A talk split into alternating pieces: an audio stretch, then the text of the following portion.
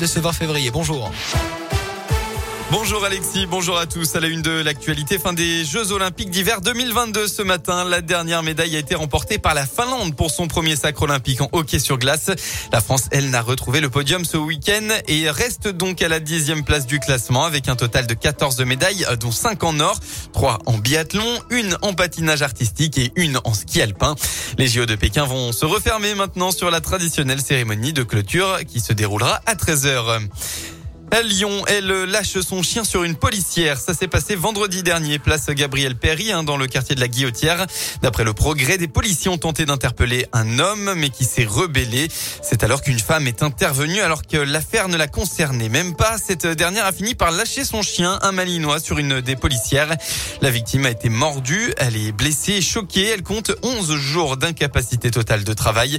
La maîtresse du chien a été interpellée. Elle, elle sera jugée en comparaison immédiate mardi prochain par le tribunal judiciaire de Lyon.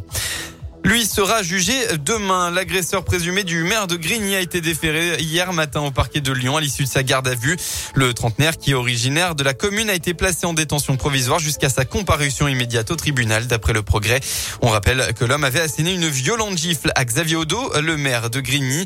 Maîtrisé par la police municipale, il aurait alors brandi un couteau en menaçant un conseiller municipal et les deux agents de police présents.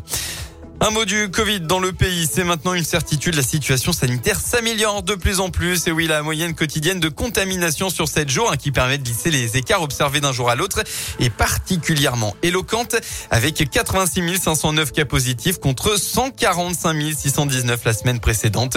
Concernant les nouvelles hospitalisations, il y en a eu hier 978 contre 1795 vendredi, soit près de deux fois moins. On passe au sport avec du football. Tout d'abord, l'Olympique Lyonnais a été tenu en échec hier pour le compte de la 25e journée contre le RC Lens. Résultat final, un but partout grâce notamment à la première réalisation de Tino Kadewere cette saison. L'OL est sixième au classement.